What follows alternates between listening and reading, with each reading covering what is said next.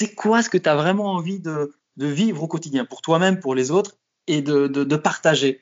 Mais il faut l'incarner, il faut avoir l'audace d'incarner ses, valeurs et ses désirs, tu vois? Bienvenue dans Electron Libre, le podcast de l'habitat alternatif. Depuis quelques années, l'habitat alternatif prend une ampleur folle. C'est un vrai mouvement social, très souvent éco-responsable, un nouveau mode de vie qui reconnecte l'homme à l'environnement. Ils vivent en tiny house, yurt, dôme, cabane, earthship ou encore van.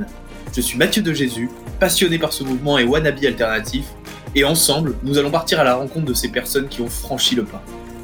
L'objectif de ce podcast? Centraliser l'information, le savoir, répondre aux questions de ceux qui se lancent, permettre de s'améliorer pour les personnes qui ont déjà ce mode de vie, de l'inspiration grâce à la rencontre de personnes qui ont adopté ce mode de vie, ou encore la fédération, donner une voix à ce mouvement.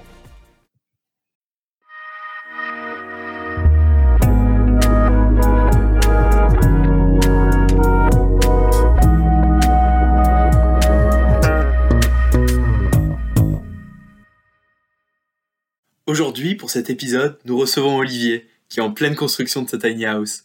Il nous racontera son projet, la passion qui le motive et sa vision de l'habitat léger.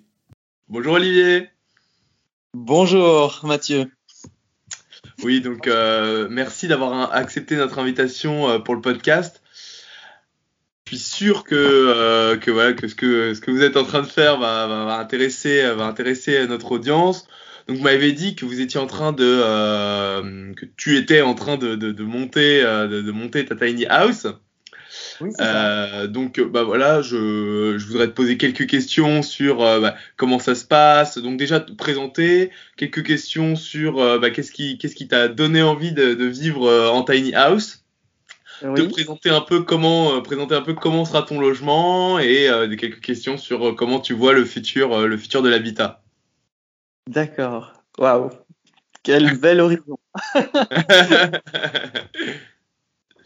Alors. Donc, euh... ouais, bah, qui, bah, qui es-tu, euh, qui es-tu, Olivier? Alors, qui je suis? Bah, écoute, euh, j'ai, j'ai 40 ans, j'ai deux enfants, je vis à Bruxelles. J'étais anciennement ingénieur dans le forage pétrolier, responsable d'un bureau d'études, et puis j'ai fait une reconversion. Actuellement, je suis coach et sexologue et éducateur sexuel dans les écoles. Et euh, donc, j'ai fait une reconversion il y a, plusieurs années. Et, euh, puis finalement, ben, l'idée de la tiny house est venue, c'est un peu invité d'elle-même. Euh, j'étais, avec ma compagne et mariée depuis 17 ans. Et puis euh, voilà, il y a une rupture euh, totalement inattendue. Euh, et puis un an après la rupture, j'ai eu l'idée de la tiny house. Ça m'est venu un peu comme ça. Je me dis mais ouais, ça c'est en fait ça répond à, l'entièreté de mes besoins et de mes désirs profonds actuels. Je me dis mais ouais, c'est comme ça parce que j'ai changé énormément ma vie dans tous les domaines, tu vois, aussi bien professionnel que style de vie.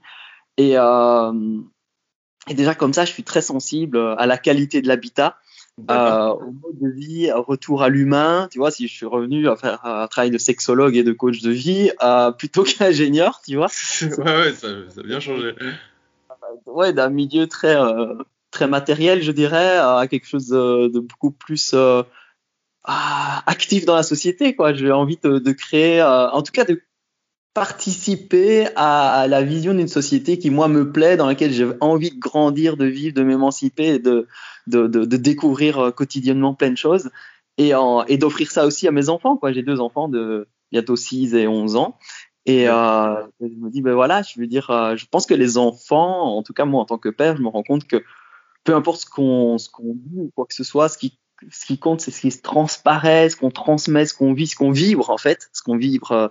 Et, euh, et, c'est davantage ce qu'on fait et comment on le fait qui compte que nécessairement ce qu'on dit.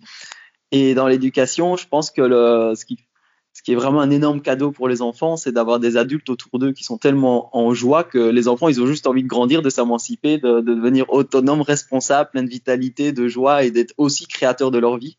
Et je me dis que si chaque adulte osait le faire, et moi, ma tiny house en fait partie, je me dis, mais ouais, j'ai envie, mais euh, vas-y, ose, fais-le, quoi. Et je me suis dit, ok, je me lance. Et j'ai lancé une autoconstruction. Les enfants ont hâte? Pardon? Les enfants, euh, tes enfants ont hâte euh, d'habiter un tiny house?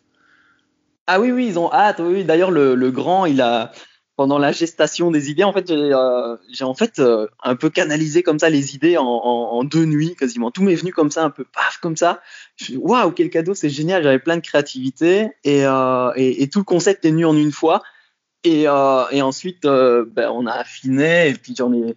J'étais dans ce processus créatif avec mon fils et on a pris beaucoup de plaisir à aller voir sur YouTube, sur Netflix, enfin un peu sur tous les médias qu'on trouvait sur les réseaux sociaux ou autres, toutes des idées, des, des, photos. On dit ah ça on aime bien ce concept, ah ça on aime bien cette ambiance et ainsi de suite. Et voilà. Et euh, parce qu'en fait c'est oui du coup, tu disais que tu es en auto-construction donc c'est toi qui vas construire, qui est en train de construire euh, ta propre tiny house. C'est ça. Ouais ouais. Donc je j'ai conçu le, enfin à la fois le concept, euh, les méthodes de, de, de, de, conception aussi, les matériaux, enfin tout de A à Z, quoi, vraiment tout de A à Z. Donc je me suis juste quelque part inspiré de la joie des autres euh, de, de, voir euh, ce qu'ils aimaient dans leur tiny house. Enfin, c'est vraiment ce qui me faisait vibrer. Et moi, pourquoi j'ai choisi une tiny house?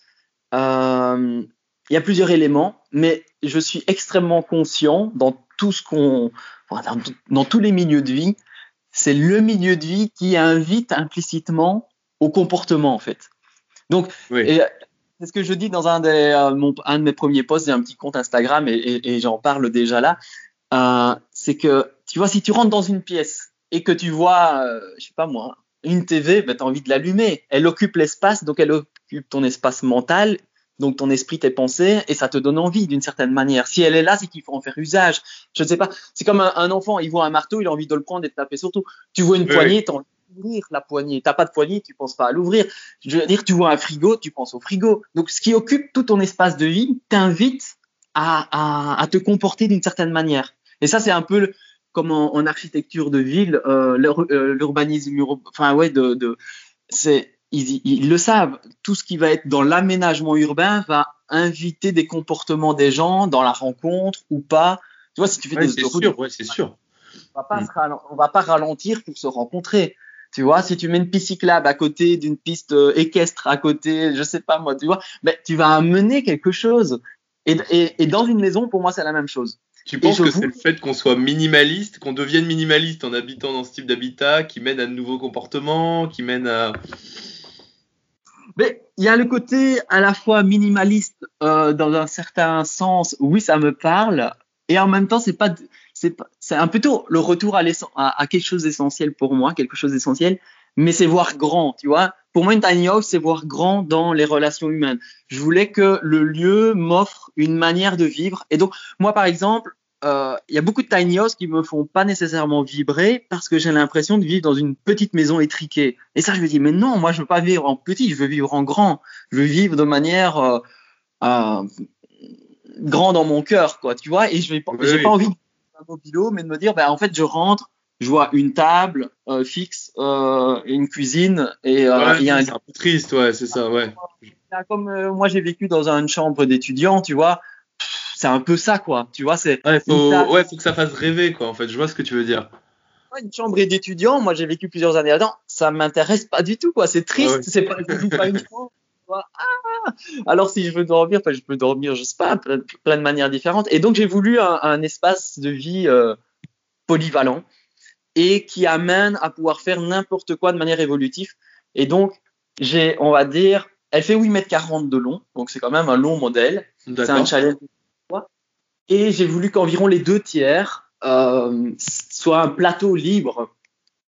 Et, euh, et donc là, ben, si tu veux, euh, si je veux me mettre, je sais pas moi, jouer à terre au judo avec mes enfants, ou bien faire du ping-pong à terre, ou bien faire un puzzle, ou bien faire des massages, ou bien euh, rigoler, ou s'asseoir en cercle, ou faire de la musique. Enfin voilà, on est libre de créer ce qu'on veut dans l'espace et, euh, et ça laisse libre cours à, à l'aménager et, et, le moduler en permanence quelque part, tu vois. Donc ah, j'ai même pas pris okay. table chaise, tu vois. Ça choque un peu euh, mes parents ou des personnes à qui je partage. Je sais, ah quoi, il y aura pas de chaise, mais pas venir chez toi. bah tant pis, j'irai pas chez moi, c'est pas grave. Non, mais du coup, il y aura quand même moyen de s'asseoir, mais il sera pas peut-être pas sur une chaise, c'est ça? Voilà, c'est ça. Ça pourrait être un zafou, un coussin, s'allonger à terre de manière un peu, euh, oh, enfin, de manière un peu, euh, oh, on se laisse aller, quoi. Un peu, euh, relax, peace and love, euh, et, essayer d'amener des comportements et des, des, des, ouais, des mouvements aussi différents. Par exemple, j'ai pas prévu d'escalier euh, classique. Euh, je me suis dit, à prendre place, c'est pas très joli, ça ne sert fondamentalement pas grand chose. Euh, et dans une vidéo que j'avais vue sur YouTube, euh, j'avais vu une, une, une, fille qui avait fait un, une prof de yoga qui avait fait un escalier, enfin une échelle si tu veux, mais euh, verticale et puis inclinée au plafond. Je me dit, mais ça c'est génial, ça me plaît. Et donc moi j'ai fait, euh, enfin c'est pas encore fait, mais le concept je le construirai quand ce sera là au bon moment. C'est là, c'est un peu trop tôt. C'est un espalier. Donc j'ai en fait, je, je, vais simuler un peu euh, au centre de la tiny house, j'aurai euh, aux quatre coins, euh, on croit comme ça, une simulation d'arbres et ça sera des, des, branches si tu veux. Et donc on va monter euh, euh aux deux mezzanines, une à gauche, une à droite, dans les deux ouais. chambres.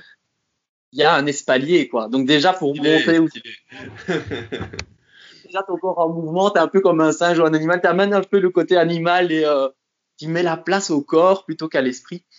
Et, euh, et, déjà, tu dois être pleinement présent. Tu vois, tu montes un escalier peut-être de manière machinale, mais euh, c'est un peu confort. Mais si tu dois monter euh, comme dans un arbre, tu dois déjà euh, être pleinement présent euh, à ce que tu fais, avoir les pieds et les mains libres et, et, avoir envie de monter aussi, tu vois. Sinon, tu le fais pas, tu dors en bas, quoi.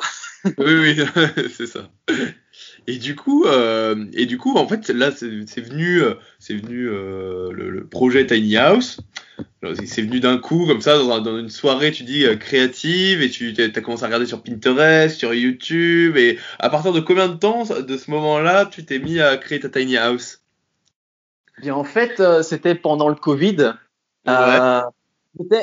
c'est vrai que, si tu veux, ça répond. Et je disais que ça répondait à plusieurs de mes besoins, dans la mesure où euh, j'ai été vraiment très très chamboulé dans, dans, dans, dans, ma vie quoi parce que je m'attendais pas à, à devoir euh, voilà ouais. être séparé de ma, de ma, femme et puis euh, d'avoir un enfin voilà de, de, de te confronter à tout ça et pendant euh, donc ma femme a voulu euh, des moments de, de, de distance tout ça ça a été assez euh, compliqué au début. Et puis je me suis retrouvé, j'ai vécu neuf mois chez ma belle-mère, donc la, la, la, maman de mon ex-femme, juste après la rupture. Et, euh, et là, tu vois, j'ai eu le temps de cogiter. Et là, j'étais de nouveau dans une chambre d'étudiant, quoi. Tu vois, en plus, j'étais encore étudiant en sexologie.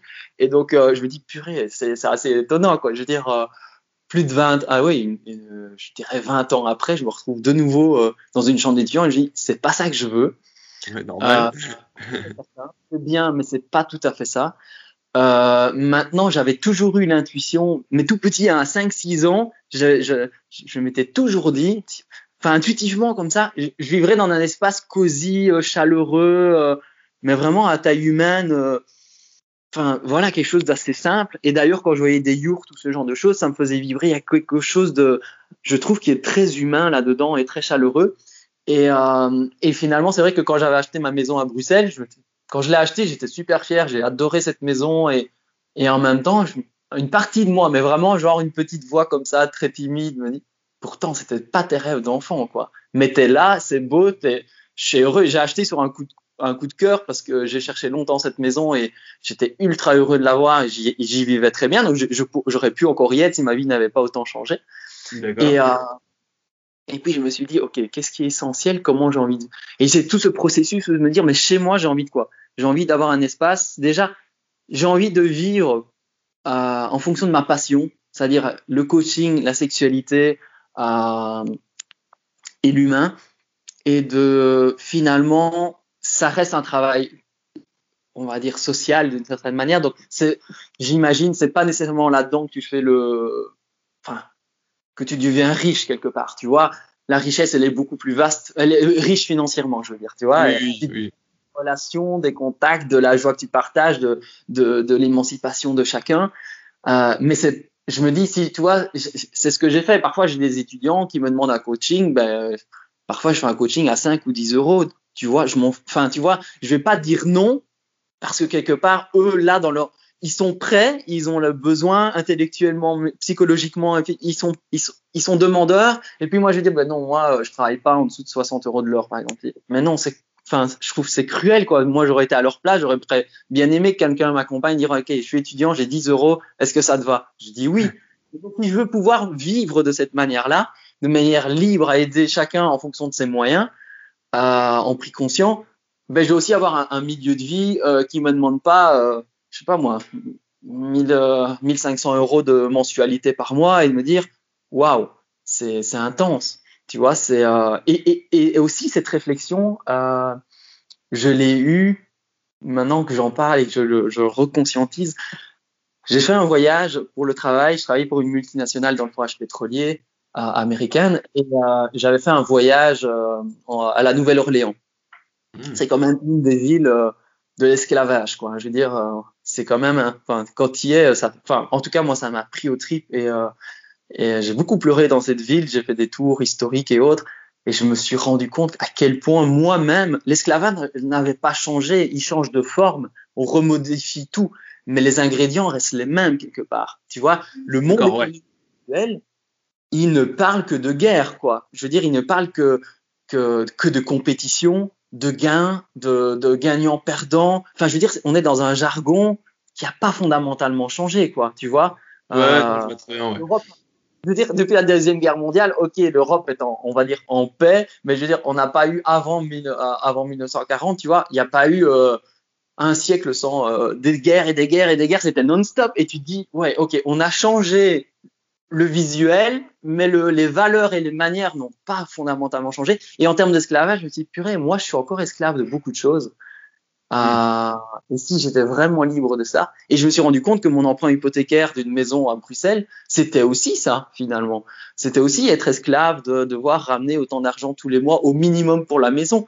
Et je me dis, bah oui, je pourrais pas lâcher mon travail, je pourrais pas faire, enfin, je veux dire, je fais un travail qui me plaît, j'ai fait un burn-out, j'ai adoré, je kiffe, je l'aurais refait dix fois, mais néanmoins, tu vois, c'est un peu comme un, un, quelque chose qui s'engraine et puis euh, qui, qui, un engrenage comme ça où tu te dis, bah, il y a ça, il y a ça, il y a ça, il y a ça, il y a ça, il y a de plus en plus d'engagement, de responsabilité et de, et de contraintes financières. Et tu te dis, mais et, euh, et si mon âme m'appelle à autre chose, est-ce, est que j'ai les moyens, enfin, est-ce que je le ferai?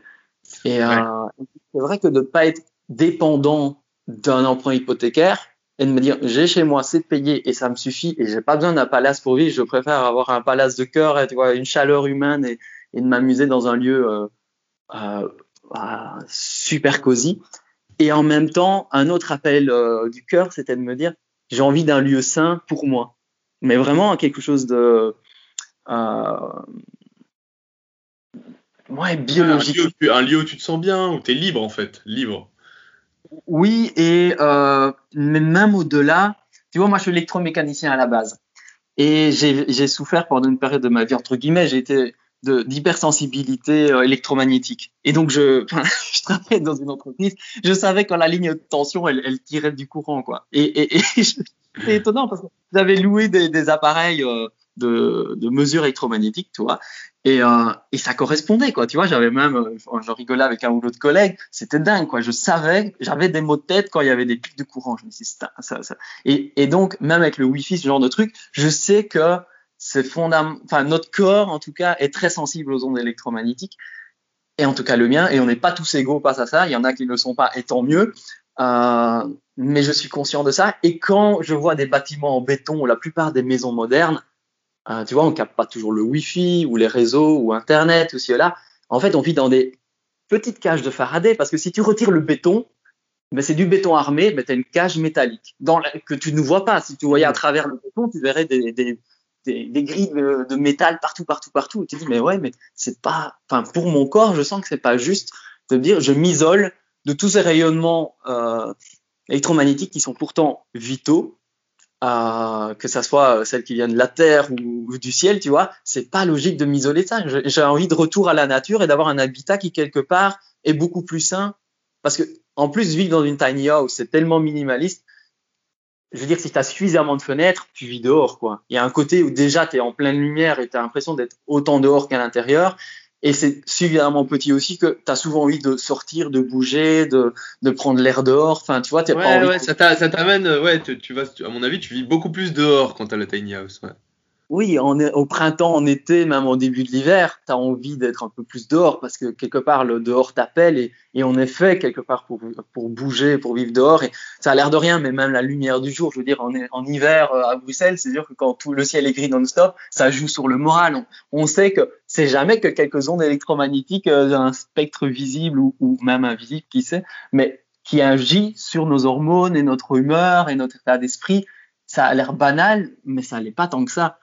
Et je me suis dit, ben, euh, tu vois, vivre en tiny house, pour moi, ça répond à tous ces besoins-là. À la fois avoir un environnement euh, beaucoup plus sain, euh, même dans les matériaux, tu vois, j'ai choisi tous des matériaux respectueux de l'écologie, euh, enfin de l'environnement, mais aussi pour moi. Pour, enfin, je veux dire, euh, c'est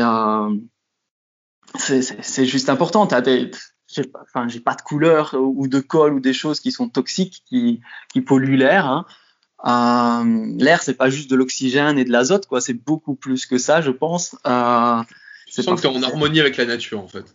Voilà, plus en harmonie. Euh, à la fois un lieu qui, qui ouais, qui, qui, est fait dans des proportions et dans des, un, un, un qui invite quelque part à, à, être dans la joie et de me dire, ok, dans ce lieu, j'ai envie de pouvoir, comme je disais tout à l'heure, un espace modulable pour euh, pour danser, pour bouger, pour chanter, pour rencontrer des gens, pour pour s'installer de manière cosy et inviter un dialogue, euh, pour euh, sim simplement m'amuser avec mes enfants et me dire, mais tu vois, si je vais pas avoir une pièce pour chacune de ces activités, tu vois. Moi, j'ai un seul corps pour faire toute ma vie, tu vois. J'ai pas euh, dix corps. Euh, quand je fais du sport, je prends ce corps-là. Quand je fais l'amour, je prends ce oui, corps-là. Oui, voilà, je sais pas, moi, quand je discute au travail, je prends ce corps-là. Non, ça n'a pas de sens. Ça. Et la maison, c'est un peu la même chose. J'ai pas besoin de 10 000 pièces pour commencer à faire 10 000 activités c'est un peu. Euh... Du coup, ton activité, tu la feras dans, dans ta tiny house. Ce sera aussi ton lieu pro. Oui, c'est ça. Donc, à la fois, mon coaching, tu vois, c'est un peu comme ici. Euh, sur Skype, WhatsApp ou ce qu'on veut, euh, je peux euh, sur Zoom, je peux faire des, des, des, consultations à distance. Donc je suis extrêmement libre. Je peux bouger avec ma tiny house aussi. Elle sera pseudo-modulable, enfin relativement, enfin semi-modulable, je veux dire, et, euh, et, et, et, mobile. Et euh, et je peux faire aussi des consultations en présentiel et, euh, ou des, des, petits ateliers ou, ou autres. Donc ça reste euh, un lieu de travail, de vie. Euh, voilà quoi. Donc ça c'est un peu l'esprit qu'il y a derrière cette conception. Et, et du coup, tu me disais que tu avais, avais, récupéré des matériaux un peu écologiques. Où est-ce que tu as été, toi, acheter tous ces matériaux? Ouais, alors j'ai pas fait de la récup parce que ouais. j'ai choisi des matériaux aussi sain que possible. Alors, j'ai euh, acheté du bois de peuplier pour faire le plancher. C'est un bois très léger, c'est un des plus légers. Il est très nerveux, c'est-à-dire qu'il a tendance à vite se déformer avec l'humidité ou quand il sèche. Ou... Donc, faut vite le, former et le, le, rigidifier parce que sinon, tu risques d'avoir une structure qui, qui, se déforme très vite. Mais ça n'empêche c'est un bois très léger. Et j'aime bien déjà considérer déjà même l'amusement de choisir différentes essences de bois et de dire tiens le plancher est en peuplier, ça c'est en ça, ça c'est en ça. Il y a un côté un peu euh, euh, il y a un symbolique, une symbolique derrière qui me plaît. Mais donc le plancher est en lambourde euh, en peuplier que j'ai fait couper sur mesure dans une série, euh, euh voilà. Puis euh, à l'intérieur, j'ai fait un plancher très très fin. C'est un peu comme une crêpe, hein. c'est vraiment très fin. Parce que je me suis dit, trois tonnes et demie pour toute la structure, tout inclus, remorque métallique incluse.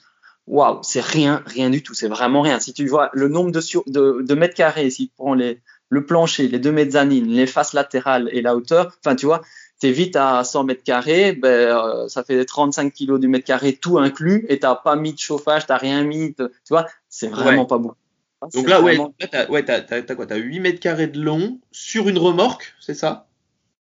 Oui, 8 mètres 40 de long, ouais, sur un ouais. plateau remorque. Okay. Donc, en, largeur, en largeur, ça fait combien aussi? C'est 2 mètres 40. 2 mètres 40, ok. Et, euh, et après, du coup, t'as, ouais, donc t'as la remorque, t'as, as mis, as mis de l'isolation avant le peuplier, comment t'as fait? Ben, Donc j'ai fait une structure, euh, enfin, un, comme une ossature ou un cadre, si tu veux un cadre, avec toutes des traverses. Et entre les traverses, j'ai mis du liège. À la fois, ça rigidifie. Ouais. Et, euh, et, donc aussi, je me suis renseigné. Et je, certes, je fais un peu construction, je suis ingénieur, je peux faire mes calculs, mes choix et, et j'aime bricoler. Mais je me suis fait aussi accompagner par des, des, des, des amis connaissances euh, qui, qui sont B à bois à, à, à, en Belgique et qui eux euh, aident. Enfin, ils font des tiny house pour les gens, mais ils font tout accompagnement de A à Z. Donc tu veux commander des plans, ils te font les plans. Euh, ils- tu veux juste un conseil, tu payes un conseil. Donc ils sont vraiment hyper euh, un le- service café à tes besoins. Et donc je, je mettrai, je le mettrai en description. ah oui, oui, ils sont super, super sympas. Ils sont vraiment géniaux.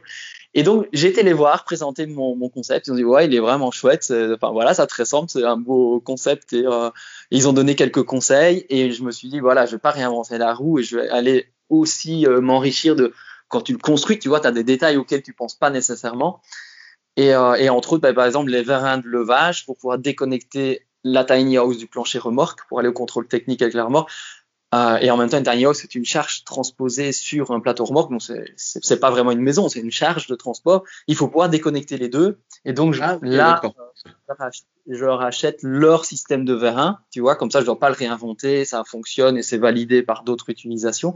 Par contre, j'ai dû adapter les pattes euh, pour euh, les mettre sur ma structure. En général, ils le font horizontal sur l'épaisseur du plancher et moi, je les mets à la verticale sur l'ossature. Donc, c'est un peu différent. Il y a des adaptations, mais tu vois, je réutilise et c'est eux qui m'ont dit, ouais, le liège, c'est génial parce que évidemment, c'est presque incompressible. Euh, et donc, ça rigidifie une structure. Donc, si tu remplis de liège à serrage à l'intérieur d'une ossature bois, ben, ça devient quelque chose de, comme un panneau très rigide, tu vois. D'accord.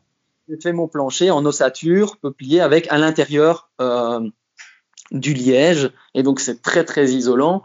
Euh, c'est très efficace. Bon, c'est assez lourd, c'est 110 kg du mètre cube, donc c'est pas, enfin, c'est quand même conséquent euh, parce que ça fait 22, 20 mètres carrés au sol, hein, 20,5 mètres carrés au sol, donc c'est quand même un certain poids.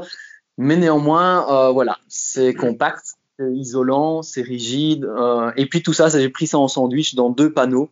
Un panneau euh, peuplier au, au triplex au-dessus et un peuplier bakélisé en dessous pour euh, parce que comme en dessous c'est comme une, une remorque, il faut que ça puisse résister euh, un peu aux intempéries, aux, aux, aux éclaboussures de la route, cailloux. Enfin, tu vois, c'est un peu sujet, un peu comme un sûr. et donc faut que ça soit adapté quoi.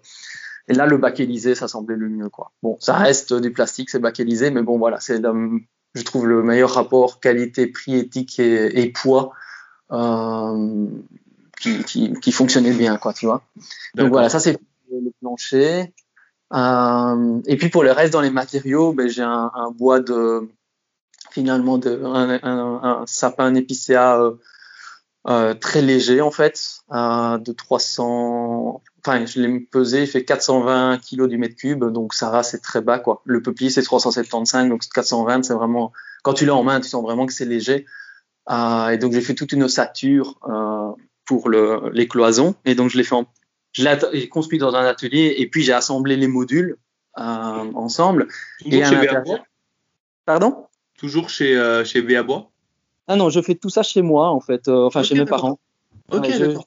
Une autoconstruction euh, chez moi, chez mes parents et chez mon frère. Donc, D'accord, ok. Chacun a des morceaux de la tiny house. En autonomie familiale, on va dire. Et ouais, ouais, c'est ça. Et alors, euh, ben, à l'intérieur, j'ai mis du, en isolant du gramiterme. Donc, euh, c'est un, c'est comme du foin, en fait. C'est vraiment ça, quoi. Donc, c'est vraiment, c'est, c'est des, c'est de l'herbe qui a été traitée pour respecter les normes euh, d'incendie, de, enfin, pour éviter les moisissures, ce genre de choses. Et c'est un super matériau parce que c'est un des seuls matériaux isolants qui peut être mouillé, trempé. Et puis, euh, une fois qu'il sèche, il reprend ses mêmes propriétés. Il n'est pas abîmé, ni déformé, ni quoi que ce soit. Et, il- Donc tu peux laisser un stock dehors, il est mouillé, tu le laisses sécher, un, je sais pas, quelques mois ou à l'intérieur, et puis hop, c'est reparti, c'est bon, quoi. Donc c'est un matériau vraiment génial, écologique, euh, c'est de l'herbe, quoi. Et c'est produit en Belgique. De mémoire, c'est un produit suisse, mais il y a une usine tout près de chez. Enfin, je savais pas, hein, c'est mon frère qui m'a fait découvrir ça, mais en, force de chercher, tu trouves des solutions, évidemment. Et donc c'est euh, du gramiterme, ça c'est vraiment chouette. En extérieur, j'ai un j'ai un bardage en bois en peuplier torréfié. Donc de nouveau, c'est du bois de chez nous et torréfié, c'est euh, thermotraité, comme on dit en anglais, thermowood. C'est euh, extrêmement léger. Donc si tu veux, c'est un peu comme si la structure du bois changeait légèrement, un peu carbonisé comme ça, ce qui fait que c'est euh, les insectes ne s'y intéressent plus, euh, c'est c'est- ça devient un peu euh, c'est très léger et euh, et voilà, ça résiste dans le temps. Tu peux le traiter, ça va de soi, mais euh, en soi, c'est autosuffisant. Donc c'est très très léger, ça c'est cool. Quoi d'autre Et oui, donc j'ai fait un, un, un concept où je voulais aussi avoir du confort, tu vois, et pas, je veux pas vivre en petit et me, me limiter. Et je me suis dit, Là, là, j'ai un j'ai une contrainte de- d'espace de rangement, de poids et de volume de vie. Et je me suis dit, la mezzanine, elle va être trop petite. Parce que je veux pouvoir m'asseoir ou, ou être en confort ou, tu vois, si, enfin, voilà. Euh, et j'adore, par exemple, travailler dans mon lit assis ou, tu sais, euh, en- le matin ou le soir, tu vois, tu as un état de, de, de fréquence euh, cérébrale très spécifique qui fait que, enfin, je sais pas, moi, je canalise et je suis hyper créatif le matin en levant ou le soir en allant me coucher. J'adore être dans, dans mon lit ou dans un espace et me Ouais, c'est prendre mon agréable. ultra euh, créatif et, et productif. Et euh, des moments de méditation que j'adore. Et donc j'aime bien profiter de mon lit, mais que ça soit pas une niche. Et puis je dis, tu, non, je veux que ça soit un espace de vie. Et alors je me suis dit, il faut un espace plus haut. Et donc l'étage de ma tiny house, il est, il est amovible. Donc Hmm, D'accord. euh, c'est que je me suis dit, bah, pour réduire le poids, parce que 8 mètres 40 et 3 tonnes et demi, c'est vraiment rien du tout. Je me suis dit, si je fais juste un étage, euh, je gagne un étage de poids. Donc, ok, je fais un étage qui est mobile. Et le deuxième étage mezzanine, c'est des panneaux amovibles. Donc ça, je suis en train de le construire pour le moment. Et en fait, effectivement, quand je me déplace, il faut démonter euh, ce- cette hauteur-là. Je la mets dans le camion qui me tracte. Et puis après, euh, je le réassemble en arrivant. Donc c'est un peu. Et la toiture, j'ai choisi quelque chose, de, quelque chose de très léger, un peu. Et je me suis inspiré des yourtes. Tu vois, les yourtes, c'est comme une bâche euh, Très tendue bien. avec des cordes. Et ben, ça sera la même chose en fait. Et donc c'est léger. Je peux décapoter, ouvrir, assembler le deuxième étage assez facilement. Donc quand je me déplace, tu vois, ça reste un peu comme une yourte, un peu une transhumance où tu dois déplacer, démonter des choses, mais je peux me déplacer. Le but n'est pas de me, comme une tiny house classique, de pouvoir euh, être itinérant comme aux États-Unis, en Australie ou autre, et puis dire euh, je change de ville tous les mois et puis je bouge. Et c'est pas vraiment ça mon concept. Euh, de toute façon, je compte pas bouger souvent non, plus parce que j'ai des enfants qui vont à l'école. Une fois que j'ai un, endroit, ben, je vais me poser et c'est le plaisir d'être dans la nature et pas nécessairement que de bouger. Maintenant, si je veux aller bouger, passer trois mois dans le sud de la France ou euh, dans un autre pays d'Europe, tant mieux. Quoi. Je veux dire, j'en profiterai et je pourrais le faire. Mais ça demande, euh, on va dire, une journée de démontage, on va dire, et une journée de montage, tu vois. Mais ça me oui. permet de gagner en poids et en confort parce qu'une fois que je monte un étage en plus euh, d'un d'un mètre trente, bah alors je, je, j'ai un confort intérieur euh, qui est qui est que pour qui est pour moi un bon compromis quoi.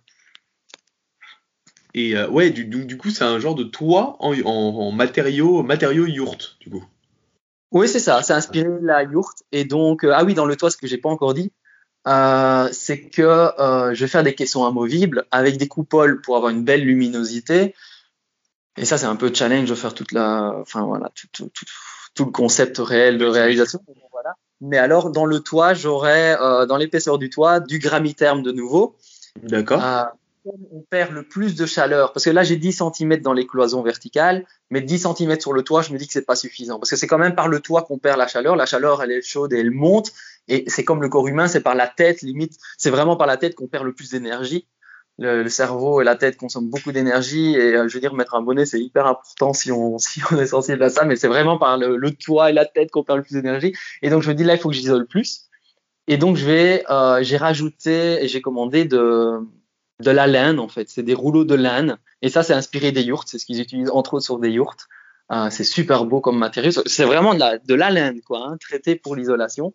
D'accord. Et euh, épaisseur 10 cm aussi, donc j'ai 10 cm de gramiterme foin et 10 cm de laine et la laine à l'intérieur en caisson euh, tissu de la manière à ce que parce que l'avantage de la laine c'est qu'elle régule très très bien l'humidité. C'est vraiment un de ses avantages. À la fois c'est très isolant et très léger, très écologique et en même temps, ça régule l'humidité. Et j'ai vu ça via euh, Internet, les posts ou les remarques ou les tiny house que j'ai visités. J'ai vu que l'humidité dans des espaces comme ça, c'est souvent un challenge. En fait, c'est parfois trop humide, un peu comme une caravane ou des espaces un peu trop fermés et euh, où il y a une activité humaine. Parce que nous, déjà en respirant, on, est, on émet de la, de la vapeur d'eau dans notre expira- expiration. Et euh, il suffit de cuisiner ou de prendre une douche ou quoi que ce soit. On habite un espace très humide. Il suffit de dormir dans une Ouais. voiture. Toi, tu dors dans une voiture. Ben, l'humidité ambiante, elle va se coller aux vitres. Et puis toi, tu respires, tu, tu expulses de le. Enfin, voilà. Quand, tu vois, quand tu. Oui, donc c'est important, ouais, c'est important de réguler, c'est important de réguler ce taux d'humidité, ouais. Ouais, Enfin, toi, en que tant la qu'être maison puisse respirer en quelque sorte. on se rend pas compte, mais nous, en tant qu'être humain, déjà, on a un radiateur. Je me souviens, en tant qu'ingénieur, quand je faisais les calculs, je crois qu'un un être humain, c'est l'équivalent d'un radiateur de 80 watts. De mémoire, c'était environ ça. Donc déjà, quand tu mets 10 personnes dans une pièce, tu as un radiateur de 800 watts à tenir compte quand tu veux faire de la, de, l'air conditionné et de gérer tout ça. Tu vois, il y a, y je sais plus, mais c'était environ ça de mémoire. Et en même temps, toi, quand tu produis de l'énergie dans ton corps, tu dis, oui, mais l'énergie, typiquement, le corps, il est fait surtout pour utiliser des graisses. C'est le meilleur stockage d'énergie. Et tu décomposes la graisse euh, pour produire de l'ATP et ainsi de suite, mais donc tu produis de, de l'eau et du CO2. Donc c'est en expulsant de l'eau et du CO2 que voilà, c'est les, on va dire les résidus euh, dont la nature a besoin pour euh, son, le cycle complet, mais que tu produis. Donc tu produis de l'eau, de en permanence en fait, parce que ah d'énergie. Donc ben oui, quand tu respires dans une pièce, tu la charges d'humidité, d'humidité, d'humidité, et c'est pas rien. Et donc, euh, mais surtout euh, l'activité humaine de douche et cuisine et autres, j'ai vu des tiny houses où il y a vite de l'humidité ou des taches de moisissure ou des choses qui, je dis, mais ouais, c'est un espace exigu qui est vite comme un. C'est embêtant. Parce que toi, tu mets un par vapeur, tu mets un par pluie, tu mets ci, tu mets là, mais en fait, tu vis presque dans un sac plastique, quoi. J'exagère, mais tu vois, euh, ça. À force de trop vouloir isoler, on laisse plus la maison respirer, du coup, ça devient humide. Ça. Mais oui, je me dis que c'est dans tout espace, il faut une bonne ventilation, il faut aérer régulièrement 2-3 minutes, euh, ouvrir les fenêtres, on le fait. Mais j'ai dit, waouh, la régulation de, l'humidité, c'est quand même une question de confort aussi pour le confort. Tu vois, quand c'est trop humide, c'est un peu cru, c'est un peu frais, tu te sens pas à l'aise. Donc, l'humidité, pour moi, c'est aussi un, critère de confort physique euh, très important à gérer et j'espère que ça suffira, mais c'est d'avoir toute la toiture, donc toute la face intérieure du toit sur les 8 mètres 40, ça sera de la laine et j'espère qu'elle jouera correctement le rôle parce qu'apparemment c'est une de ses, ses, qualités et propriétés euh, principales, c'est cette régulation d'humidité. Donc j'espère que ça fonctionnera. Et du coup, t'en es, à, es à où dans la construction? Alors dans la construction, fin d'année, j'ai pu monter, j'ai fait 17 cadres. Avec plein d'amis. Hein. Ça, c'est chouette. Je suis bien, je suis bien. bien. ouais, aventure, euh, c'est un patchwork de générosité. Euh, c'est super gai. Euh, en fait, et de beaux moments, en fait, hein, très complice, c'est vraiment gai. Déjà, rien que la construction, ça amène euh, quelque chose. Pour moi, c'est important que l'énergie dans laquelle tu le fais euh, soit pris en compte. Tu vois, euh, j'ai pas envie de consommer un truc, j'ai pas envie que ça aille nécessairement vite. J'ai envie que le l'énergie dans laquelle toute la structure et la tiny house a été faite soit déjà l'aventure elle-même du plaisir d'y être dedans, quoi, tu vois. et, euh, et j'ai pu construire 17 cadres euh, avec beaucoup d'aide. Et puis je les ai montés et ça fait le premier étage. Et donc voilà, j'ai fait le plancher, les, les cloisons euh, et donc euh, les mezzanines. Et donc pour le moment, j'attends le bois. Ce lundi, je reçois le bois pour le plancher de la mezzanine le parquet si tu veux. Euh, et puis euh, j'ai déjà le bois de bardage, j'attends les coupoles qui sont en commande, je suis en discussion pour les châssis. Euh, et donc je, et là, dans les prochains jours, j'ai pas mal de priorités, mais je, je, je vais m'atteler à, à, créer les, les, cadres pour la, le deuxième étage, l'ossature amovible du deuxième étage. Ok. Voilà. Et du coup, ça aura, hum, du coup, tu penses dans combien de temps tu vas l'avoir? Euh, J'espère avoir. Ça fini. Ouais. euh, pour le mois de mai, j'aimerais bien. Mais on va voir, ça dépend de beaucoup de paramètres et donc euh, je verrai bien. Mais j'aimerais bien pour le mois de mai. Tu m'étonnes, c'est le meilleur, le meilleur mois. Il commence à faire beau. Ouais, ouais, tout à fait. Ça sera le printemps, un bon moment pour le pour inaugurer. Euh, je trouve les... aussi. Mm. Et est-ce que tu as, as, déjà acheté le terrain? Pas du tout. Alors je sais même pas où je vais la mettre. J'en sais rien du tout.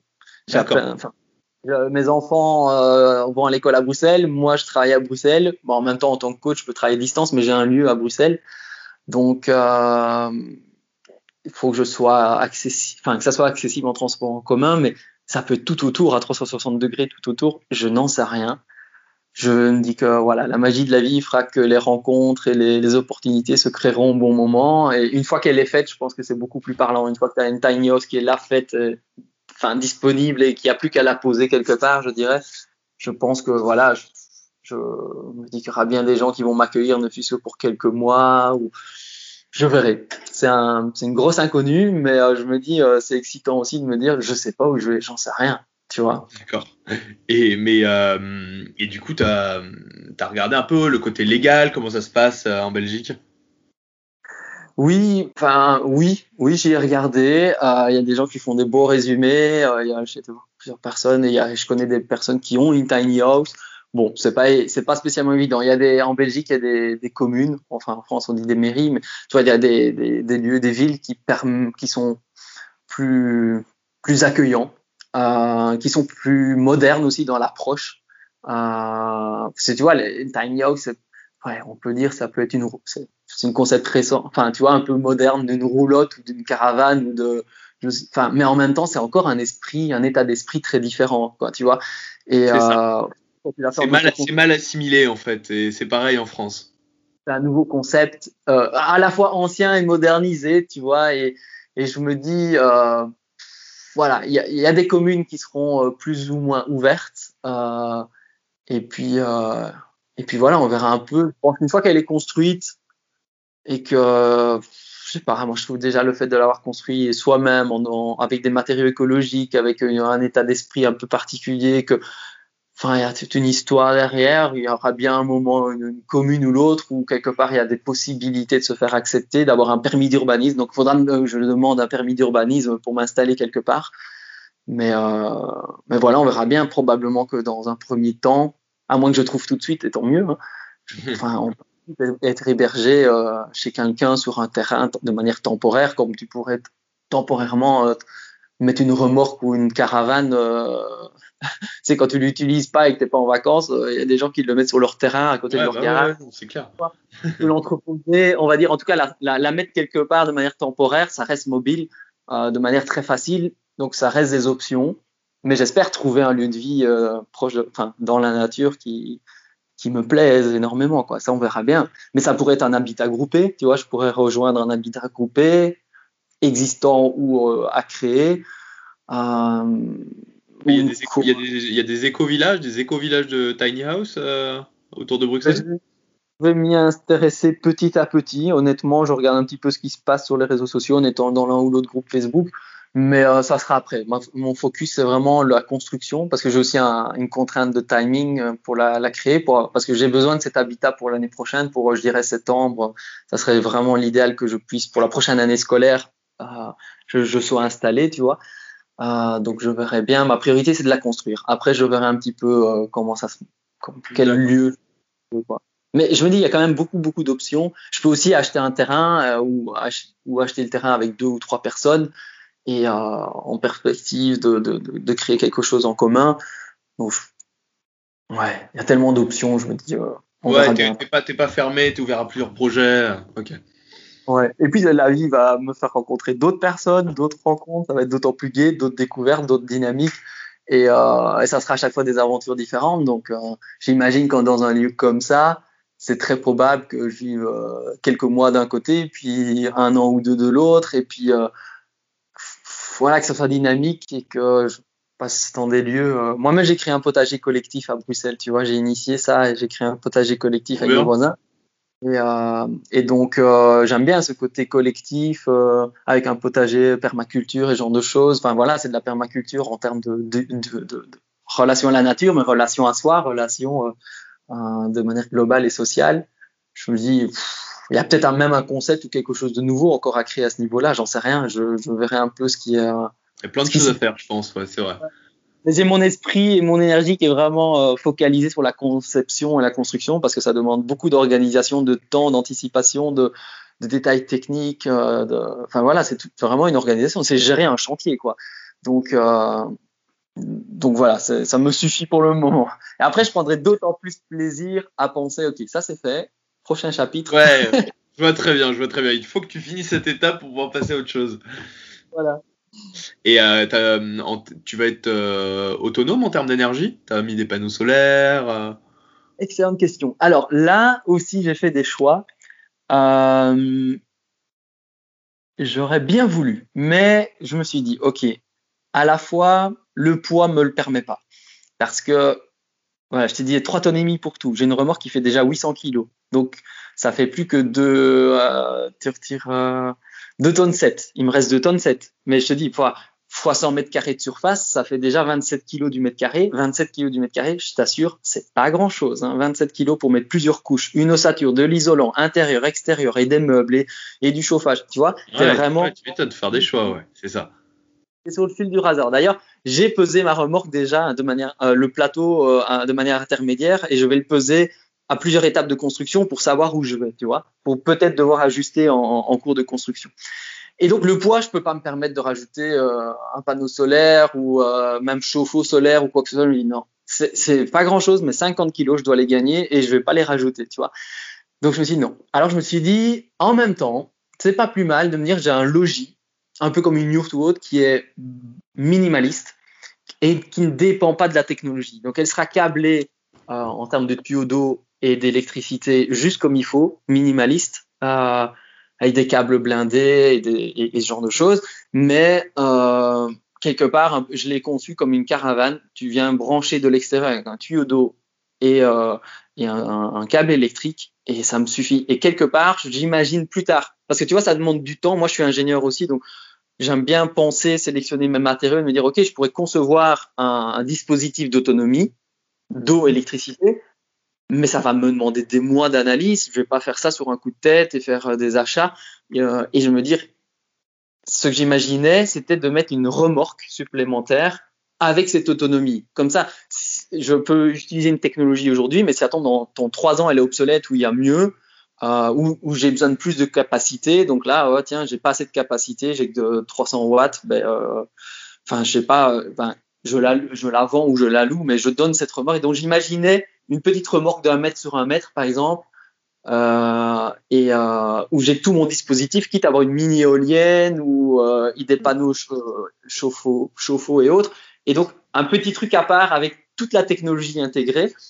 Et j'avais même demandé aux fabricants de remorques s'ils pouvaient me rajouter euh, une attache de remorque sur ma remorque. Parce que tu vois, quand tu vois un camion ou des trajets de camion, tu as des camions qui ont des attaches remorques et donc il y a deux, trois remorques en enfilade. Et je m'étais dit, ben, pourquoi pas mettre ma petite remorque d'autonomie euh, énergétique à l'arrière une fois que je suis arrivé à la destination, je la mets où je veux, je la déplace. Mais tu vois, c'est euh, et c'est facile à bouger parce que c'est compact.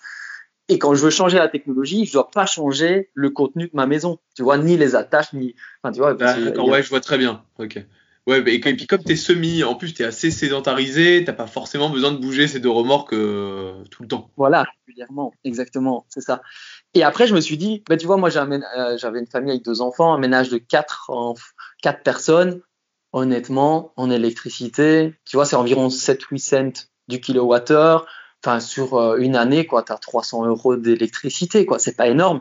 Enfin, c'est l'intérêt de collectif comment on dit, collectiviser, euh, euh, collectiver, je sais pas comment on dit, mais de, travailler en collectif au niveau de l'énergie. Parce que ce n'est jamais aussi rentable d'avoir même une centrale nucléaire ou, une gaz vapeur, tu vois, une, une, centrale thermique ou même des éoliennes ou ce qu'on veut ou même un puits géothermique. Enfin, il y a plein de belles choses qui existent c'est quand on est en collectif qu'on fait quelque chose qui est vraiment rentable. Et là, tu as des prix intéressants.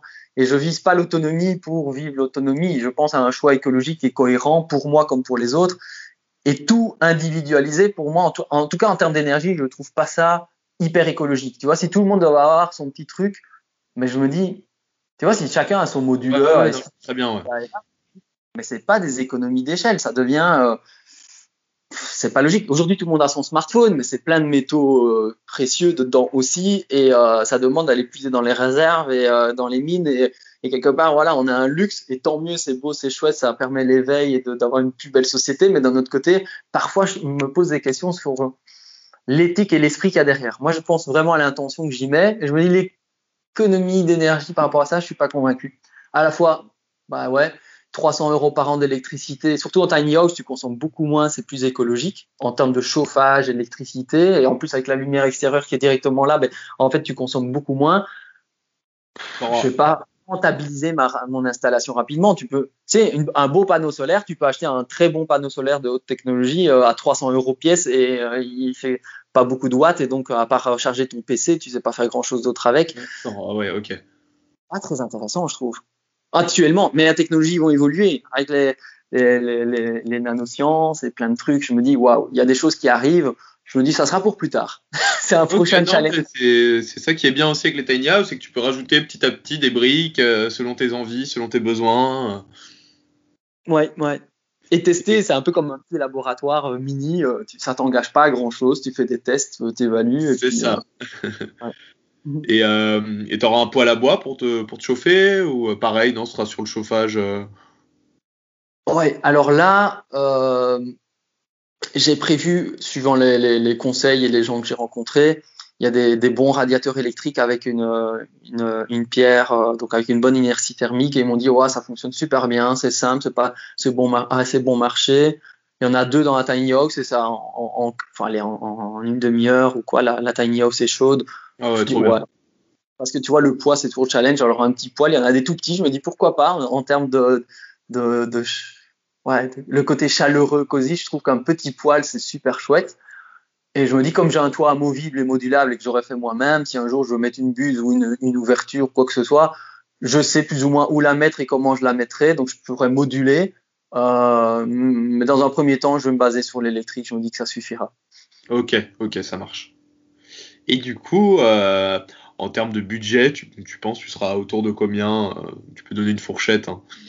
Ah, c'est une bonne question. Alors, euh, bonne question. Je pense que je serai entre 30 et 40 000. Ok. Euh, bon, il n'y a pas de main-d'œuvre ni rien. Je fais tout moi-même avec des amis, mais je pense que je suis à ce prix-là. Maintenant, elle est assez grande et j'ai choisi des matériaux de coup de cœur aussi. Donc, c'est pas nécessairement les matériaux les moins chers. Tu vois, il y a moyen de faire beaucoup moins cher. Par exemple, le, le bois torréfié, le bardage, c'est pas bon marché du tout. Mais pour moi, un bois de chez nous. C'est des forêts euh, gérées, euh, c'est respectueux, c'est hyper écologique. Enfin, je veux dire, pour moi, c'est vraiment un, un, super beau matériau, hyper léger. J'aurais pu mettre des matériaux euh, moins chers et euh, mais bon, tu vois, tu as des panneaux métalliques avec polyuréthane, tu as plein de trucs qui existent super chouettes qui sont mais qui pour moi sont pas dans mon esprit quoi. Et là, il y a moyen d'économiser de l'argent, ça c'est sûr. J'ai pas été nécessairement à l'économie d'argent. Je me suis dit bon OK, c'est ma maison. OK pas à 5000 euros près, quoi, tu vois. Enfin, enfin c'est parce que je peux me le permettre et que je me dis, OK, je fais ce choix-là. Hein, je sais pas le cas de tout le monde, mais pour ma part, je me dis, je préfère un, un espace coup de cœur. C'est comme les coupoles, j'ai préféré en mettre plus.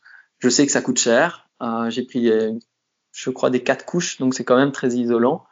Euh, des coupoles transparentes. C'est une des exceptions par rapport au plastique, mais bon, à un moment, il faut quand même bien la toiture. À un moment, t'es quand même fort. Ouais, c'est ça. T'as mis le budget, mais tu vas être bien, c'est ça.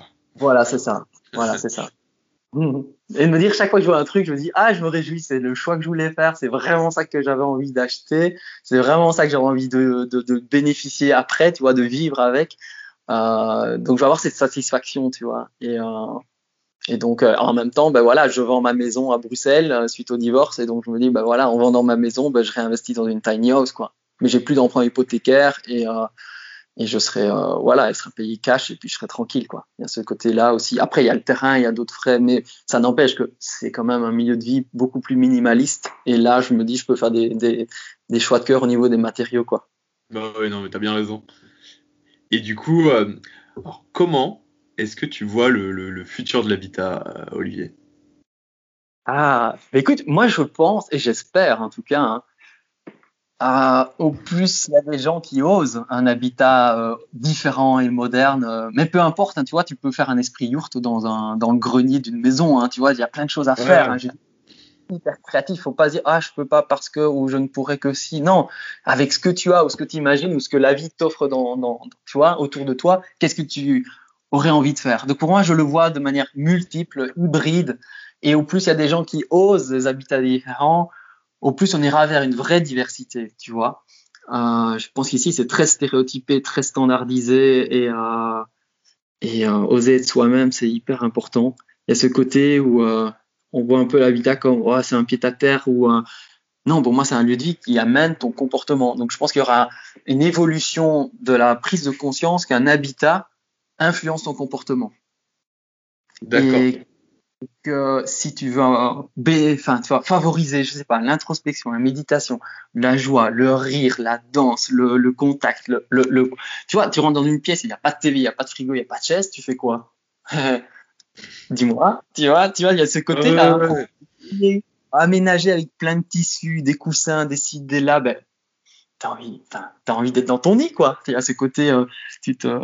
Et je pense que l'habitat va d'abord euh, se diversifier et j'espère que les, les, politiques vont, enfin les politiques sont aussi des citoyens comme tout le monde, hein, mais donc les citoyens et les politiques, main dans la main, les associations vont travailler pour euh, permettre davantage à la diversité de, de coexister en fait. Moi j'espère vraiment que euh, tout le monde soit heureux dans son habitat et que chacun, quand il rentre chez lui, il est heureux du lieu de vie dans lequel il vit, quoi, tu vois. Et ça peut être un appartement, un palace, un château, j'en sais rien. Chacun vivre avec une, euh, un besoin différent, une, une énergie différente. Et c'est ça que j'aimerais bien voir, c'est de se dire que euh, une ouverture vers cette diversité où est quelque part euh, cette inclusivité, tu vois, elle est, elle est célébrée, quoi, tu vois. C'est pas oh c'est tiny c'est un peu bizarre. Oh tiens c'est yurt j'aime pas trop ou ça. Pourquoi on a tu vois on a on il suffit de lire l'histoire mais ça a été un peu euh, appauvri. Et je pense qu'on va vers une nouvelle expansion de richesse de, de type de lieu de vie et je pense qu'il y en aura de plus en plus. C'est clair que quand on permet une ouverture parfois on se dit ouais mais on sait pas où on va hein. on dit oui puis ah oui il y a les on dit oui à l'habitat léger, ouais, mais il y a les dômes, il y a les zones, il y a les ci, il y a les là, il y a, il y a plein, plein de trucs. Bah ouais, mais c'est ça qui est beau, quoi. Je veux dire, on n'est pas tous les mêmes, on fait pas tous le même métier, quoi. Quand tu vois la diversité des métiers. Ouais, non, mais exactement. Et en plus, on en crée encore tout autour des métiers. Et, ça, ça, crée, ça, crée, une intelligence collective autour de l'habitat. Ça, enfin, c'est tout le monde, euh, enfin, tout le monde peut habiter dans des habitats différents, mais pourquoi faire des, pourquoi, euh, enfin, euh, comment ouais. Enfin, ouais, pourquoi mettre des, des, limites, enfin, pourquoi mettre, euh, enfin, que, que, les gens ne partagent pas leurs différents, euh, autour de leurs différents habitats, en fait? Mm.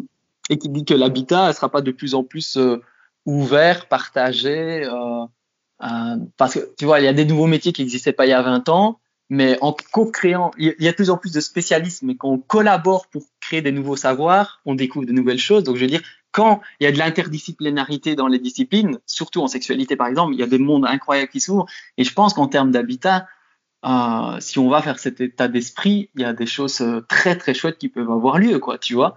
Euh, enfin, moi, j'ai plein d'idées créatives. Je regarde des maisons là à côté de moi, ici à Bruxelles, à côté de la Grand Place. J'imagine plein de choses qui peuvent être réjouissantes, quoi, de, de connexion, de, de, de changement, de, rendre l'espace de vie euh, ouais, vibrant et chaleureux quoi. Mais ouais, comme ça, ça crée du lien social entre les gens en plus ce genre de ce genre de projet. Ouais. Et comme ça demande d'une certaine manière aussi, enfin euh, ça vient de toute façon de l'intérieur. C'est c'est l'être humain en changeant sa relation à lui et à l'autre. Ça ça se trans ça se en, ensuite ça se traduit dans son lieu de vie, dans ses, choix de, tra de travail, de d'activités humaines ici et là. Et donc je me dis que on ne le verra à l'extérieur et on est juste dans un début de processus, je pense, euh, de plus, enfin, qui s'accélère, mais euh, euh, j'espère qu'il va faire ça. En tout cas, je je sais pas, hein, d'ici 50 ans, qu'est-ce qui aura lieu, mais je serais curieux de savoir, enfin, tu vois, de dire, ok, qu'est-ce qui va émerger, parce que même comme ça, je connais des gens qui vivent en, moi, je vis dans une copropriété de maison à Bruxelles. Euh, ben déjà, ça fait un peu le club med. Il y a plein d'idées de création et des choses super chouettes à faire, même si chacun est chez soi et que c'est une co collectivité, une copropriété de maison et d'appartements. Mais je connais des gens qui vivent euh, dans un quartier où il y a quatre, cinq maisons, ils ont un jardin en commun et finalement, ils ont un espace de vie terrasse ensemble. Ou limite, ils ont peut-être investi dans, je sais pas moi, dans une, euh, dans un, dans des jeux, dans une piscine, dans plein de choses en commun il y a des belles choses à faire. Mais effectivement, comment y aller petit à petit? Enfin, tu vois, si on a peur, on, enfin, on n'avance pas quoi. Je pense qu'il faut voir euh, en quoi ça apporte un, un, un, mieux vivre en fait pour euh, que tu te sentes bien dans, dans, ce village, dans cette ville, dans ce quartier. Euh, il faut s'approprier. Hein. Je pense que les villes aiment bien aussi qu'on s'approprie un peu l'espace. Et c'est en train, en train de, de, bouger. Tu vois, par exemple, moi, j'étais assez étonné, mais euh, je suis sexologue à Bruxelles et euh, j'avais créé le concept vélo sexo. Et donc, euh, je m'étais dit, vélo je vais aller dans les. Ouais, j'allais avec, j'ai un vélo, euh, c'est un vélo pliable, conception belge, vraiment chouette. c'est bruxellois qui l'ont créé, un vélo pliable à Ouga. Et je m'étais dit, ben voilà, je suis mobile, j'aimerais bien me poser dans un parc et dire, on va sortir la sexologie des bureaux, comme disent mes profs, et puis de dire, ben on va en parler, ouvrir et oser en parler. Je me dis, ben je vais avec mon vélo, je m'installe dans un parc, je mets euh, une nappe au sol comme à la plage, euh, je mets un petit panneau vélo, hop, je suis là et j'essaie enfin, j'invite les gens à oser en parler, ou j'initie la discussion, ou je les laisse venir à moi, mais je m'installe quand il fait beau, tu vois, plutôt que de travailler dans un bureau, ben, je me dis. Ah bah c'est clair, incroyable. Dans un parc. Et en faisant cette initiative-là, je me suis rendu compte qu'effectivement, je me suis dit, je vais faire ça réglo, parce que quand on parle de la sexo, euh, les mœurs, ceci et là, c'est toujours un peu touchy.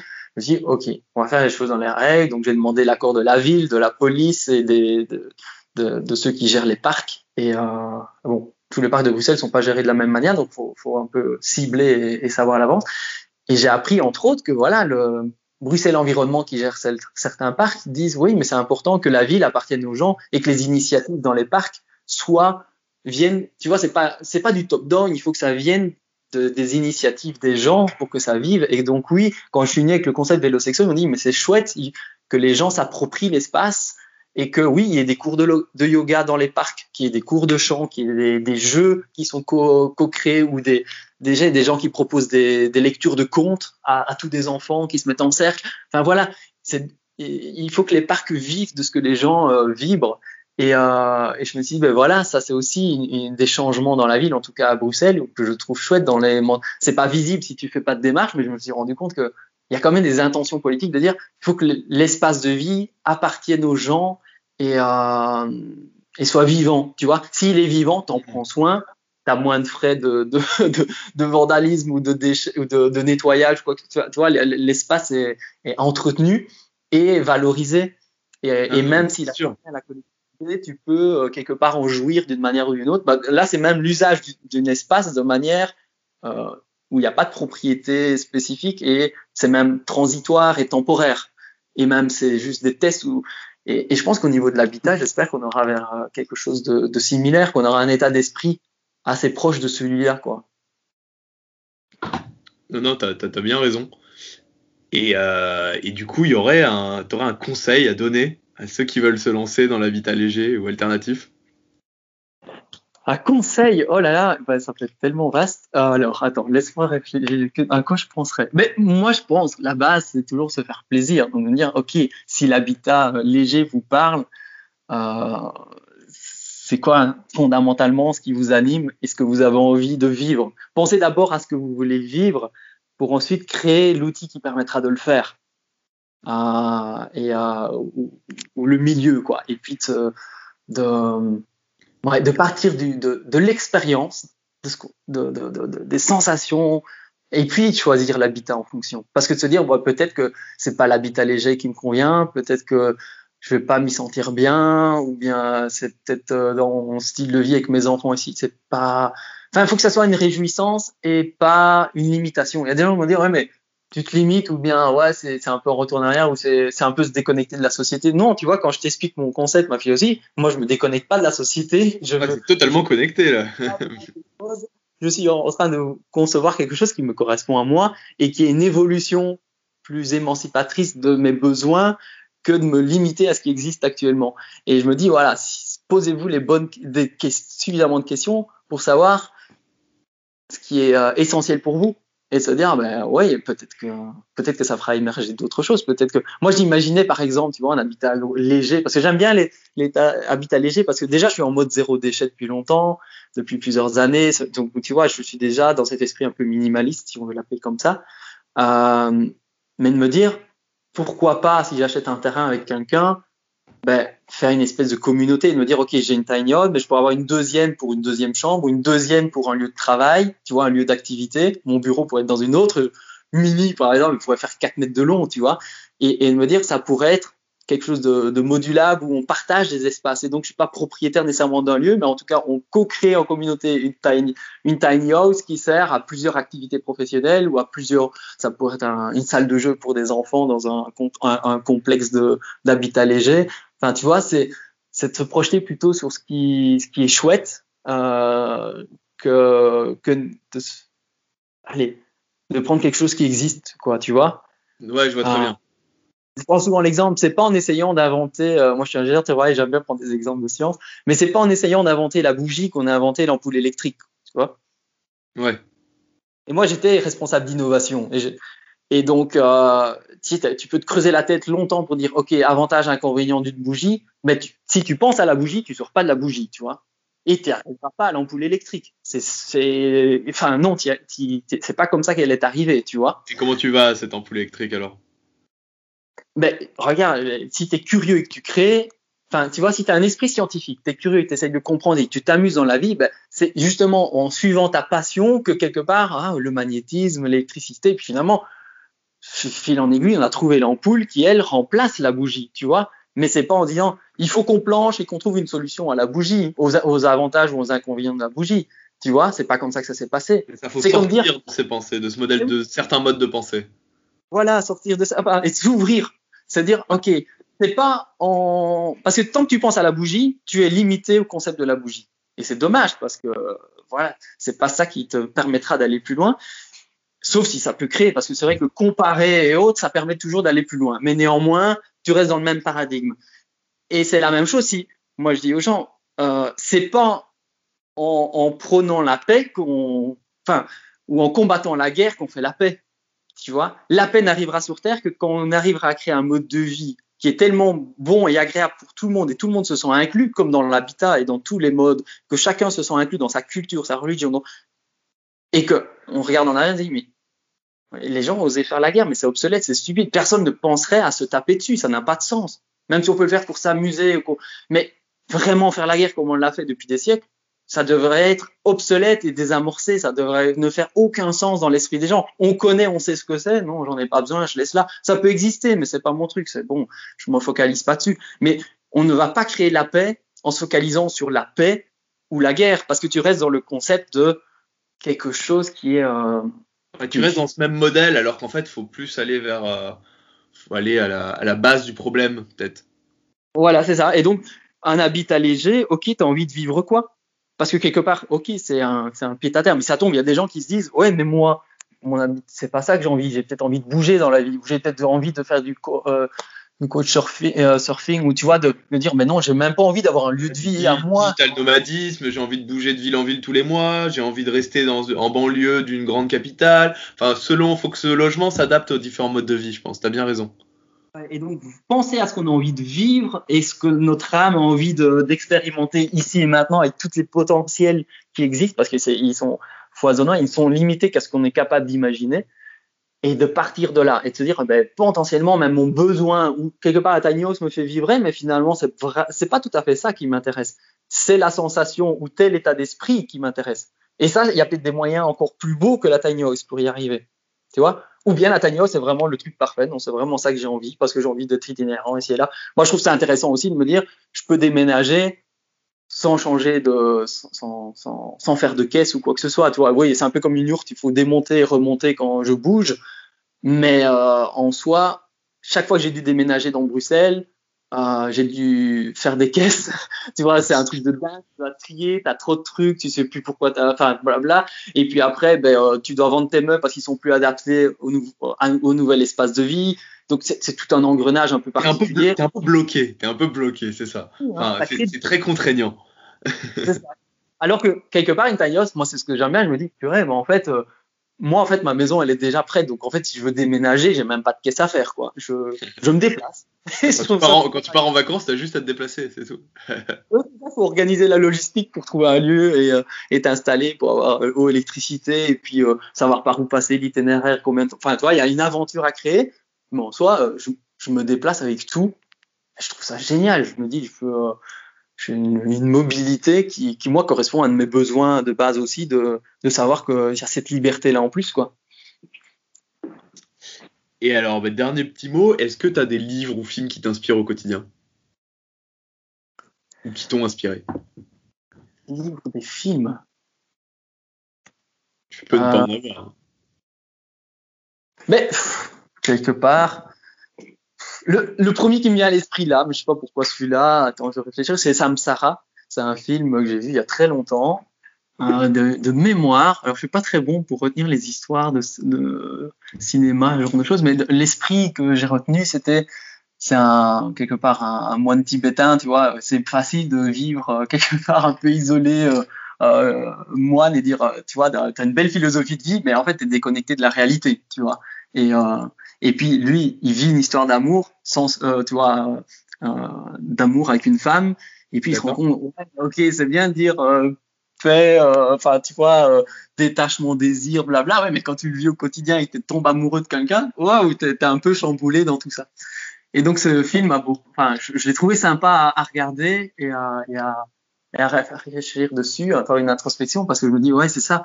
L'esprit peut être dans un univers, mais après, à oser et le vivre et l'incarner au quotidien, ça c'est tout autre chose. Et pour moi, euh, c'est ça le challenge qu'on a nous en tant qu'adultes, surtout en vis-à-vis de nous-mêmes, de nos partenaires et des enfants et de la génération à venir, c'est d'incarner des nouvelles valeurs. On dit on veut pas la, enfin on veut la paix, oui, mais tu l'incarnes comment? Qu'est-ce qui fait que concrètement tu fais un, tu veux un métier qui te plaît, mais concrètement manifeste-le. C'est quoi les valeurs de ton métier? C'est quoi ce que tu as vraiment envie de, de vivre au quotidien pour toi-même, pour les autres et de, de, de partager mais il faut l'incarner, il faut avoir l'audace d'incarner ses, valeurs et ses désirs, tu vois. Et donc, ouais. c'est un peu ce OK, il y a la théorie et puis il y a la pratique. Va, mets tes mains dans, dans la terre et vas-y, construis quelque chose. Et peu importe, on s'en fout que c'est parfait, pas parfait. Tu vois, la tiny house, c'est pas trop cher. À la rigueur, tu la revends, tu la loues, euh, tu, tu t'en fais autre chose. Trois ans, cinq ans après, tu changes. Peu importe. Mais t'avances, tu découvres, tu joues, tu t'amuses avec la vie et t'essayes d'incarner des choses qui te parlent. Et je pense que c'est un, ouais, c'est ce message-là, euh, oser quoi, passer à l'action. Plus on le fait, et plus c'est, c'est, euh, réjouissant quoi, de, rencontrer plein de gens comme ça qui, sont dans, ces démarches-là et qui euh, quelque part se libèrent et qui ouvrent en fait leur système de pensée de manière très large. Bah, c'est une, une belle note de fin. Merci, euh, merci Olivier. Bah, avec plaisir. Merci à toi pour euh, cette belle interview. C'est, c'est très gai. Merci à tous d'avoir suivi cet épisode d'Electron Libre. J'espère qu'il vous a plu. N'hésitez pas à m'envoyer un mail à podcast.electronlibre@gmail.com. Vous pouvez me poser toutes les questions que vous souhaitez, me laisser un avis ou encore euh, me demander de participer à un prochain épisode. Ciao